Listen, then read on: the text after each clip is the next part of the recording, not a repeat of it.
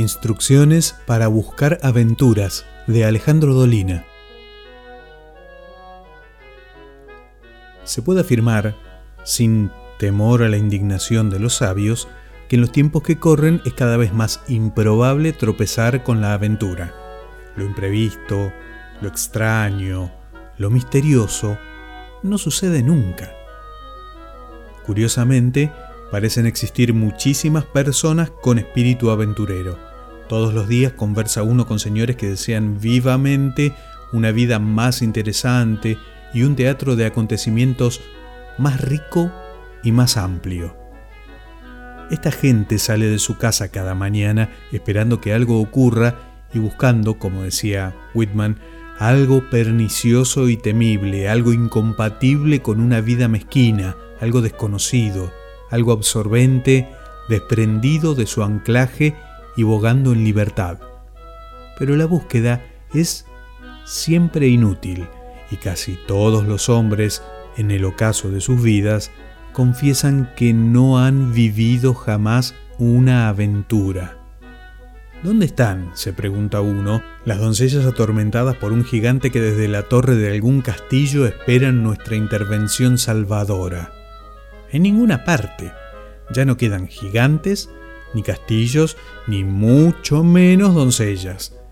La actual civilización parece pensada para evitar las aventuras, porque, en realidad, la aventura es el riesgo y nadie quiere arriesgarse. Siendo la seguridad un valor cuya admiración se promueve de continuo, es inevitable que la mayor parte del esfuerzo tecnológico que se realiza esté destinado a evitar sucesos imprevistos. Las cerraduras Yale, los despertadores, los semáforos, las píldoras anticonceptivas, las alarmas, los preservativos, los cierres de cremallera, las agendas, los paracaídas. Todos estos inventos alejan el sobresalto.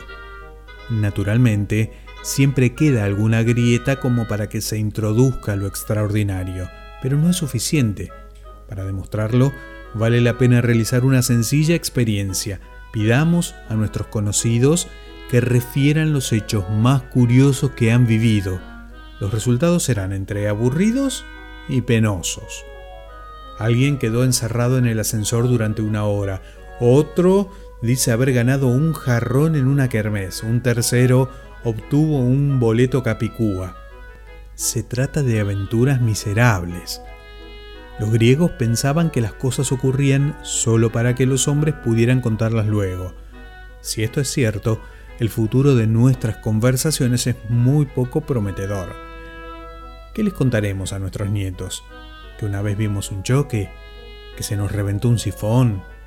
Pobre será la épica que surja de estos molestos cataclismos. El aventurero actual ha aprendido a contentarse con sombras de emoción. La televisión y el cine son sus melancólicos proveedores de asombro. Chesterton había inventado una solución genial, la Agencia de Aventuras. Era una empresa que tendía a los caballeros que experimentaban el deseo de una vida variada. Mediante la satisfacción de una suma anual, el cliente se veía rodeado de acontecimientos fantásticos y sorprendentes provocados por la agencia. El hombre salía de su casa y se le acercaba un chino excitadísimo quien le aseguraba que existía un complot contra su vida. Si tomaba un coche, era conducido al barrio del invierno donde cunden las riñas, los marineros egipcios y las mujeres peligrosas. Gracias a esta eficiente organización, el aventurero se veía obligado a asaltar tapias, pelear con extraños o a huir de desconocidos perseguidores. Pero la realidad aun cuando ha sido capaz de depararnos empresas tan absurdas como las que investigan mercados o gestionan transferencias de automóviles, no nos ha brindado una agencia de aventuras. ¿Qué puede hacerse entonces? Pues hay que actuar. No podemos pensar que las aventuras vendrán a nosotros. De nada sirve esperar lo imprevisto mirando vidrieras o sentados en el umbral. Es necesario que uno mismo provoque sucesos extraordinarios. Para demostrar que esto es posible abandonaremos las anchas avenidas de los enunciados generales para ingresar en el laberinto de los ejemplos concretos. Para decirlo de una vez, nos proponemos impartir instrucciones precisas para vivir aventuras. Aventura de la mujer rubia.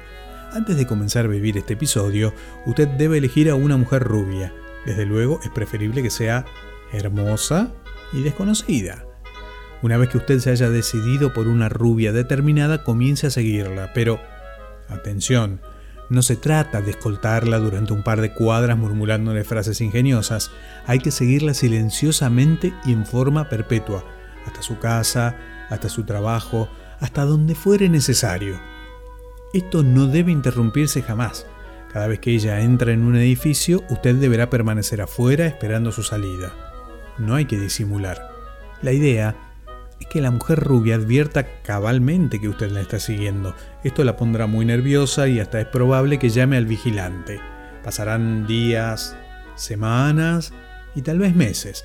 Usted se convertirá en una sombra familiar y silenciosa. Si la mujer rubia tiene novio, no abandone la empresa. Después de todo, usted solamente quiere que algo ocurra y, tarde o temprano, algo ocurrirá. Aventura del timbre que suena en la noche. Usted camina por una calle oscura, son las 4 de la mañana, tal vez llueve. De pronto, frente a una casa cualquiera, usted resuelve tocar el timbre. Pasan los minutos, usted vuelve a tocar. Un hombre consternado abre la puerta. ¿Qué ocurre? pregunta. Ando en busca de una aventura, contesta usted. Aventura de la novia perdida. Un día, usted resuelve encontrar a su primera novia. Si usted ha tenido el descaro de casarse con ella, es evidente que la cosa no constituye una aventura, sino una fatalidad. Pero supongamos que usted no la ve desde hace 20 años. No sabe qué ha sido de ella, apenas recuerda su nombre y su cara ha tomado ya la forma de los sueños y el recuerdo. Usted hace averiguaciones, indaga entre quienes la han conocido, investiga en los lugares en los que ella trabajó o estudió, recorre calles al ocaso, cree reconocerla dos o tres veces. Alguien le pasa un dato cierto. Mientras todo esto ocurre, usted se vuelve a enamorar de la primera novia y sueña todas las noches con ella como solía hacer 20 años atrás. Un día, usted descubre su paradero, sabe exactamente dónde encontrarla, tiene la dirección, el número de su teléfono y conoce los horarios en que es apropiado llegar a ella. Usted piensa que la aventura ya puede comenzar, pero en realidad es aquí donde debe terminar. Aventura del túnel que va a cualquier parte. Usted y un grupo de amigos aventureros comienzan a excavar un túnel en el fondo de una casa que puede ser la suya. La tarea deberá acometerse con el mayor vigor. Durante la excavación se irán descubriendo objetos extraños, tales como huesos, cascotes, tapitas de cerveza, zapatillas, fósiles y antiguos pozos ciegos. El trabajo durará meses y meses. Durante ese lapso surgirá una deliciosa camaradería entre los integrantes del grupo. Es muy probable que todos sean despedidos de sus trabajos habituales, en razón de inasistencias, la impuntualidad y la suciedad, inevitables cuando uno excava un túnel. Por las mismas razones, los que tuvieran novia serán abandonados. Así las cosas, la única preocupación del grupo será cavar y cavar. Un día cualquiera, cuando el túnel ya tenga una extensión considerable, se comenzará a cavar hacia la superficie. Y aquí viene el momento fundamental de la aventura. ¿Dónde aparecerán los viajeros subterráneos? ¿En el hall de una casa habitada por señoritas solteras? ¿En una panadería? ¿O en un convento? Hay otras aventuras posibles, la del que se embarca en un carguero sueco, la del viaje subterráneo a través del arroyo Maldonado, la del que investiga a los mendigos para descubrir que son ricos, la del que se mete en el baño de las damas, la del que se agacha a ver por qué no explota el cohete. Hay que elegir. Salgamos de una vez, salgamos a buscar camorra, a defender causas nobles, a recobrar tiempos olvidados, a despilfarrar lo que hemos ahorrado, a luchar por amores imposibles, a que nos peguen, a que nos derroten, a que nos traicionen. Cualquier cosa es preferible a esa mediocridad eficiente, a esa miserable resignación que algunos llaman madurez. De El libro del fantasma de Alejandro Dolina, Instrucciones para buscar aventuras.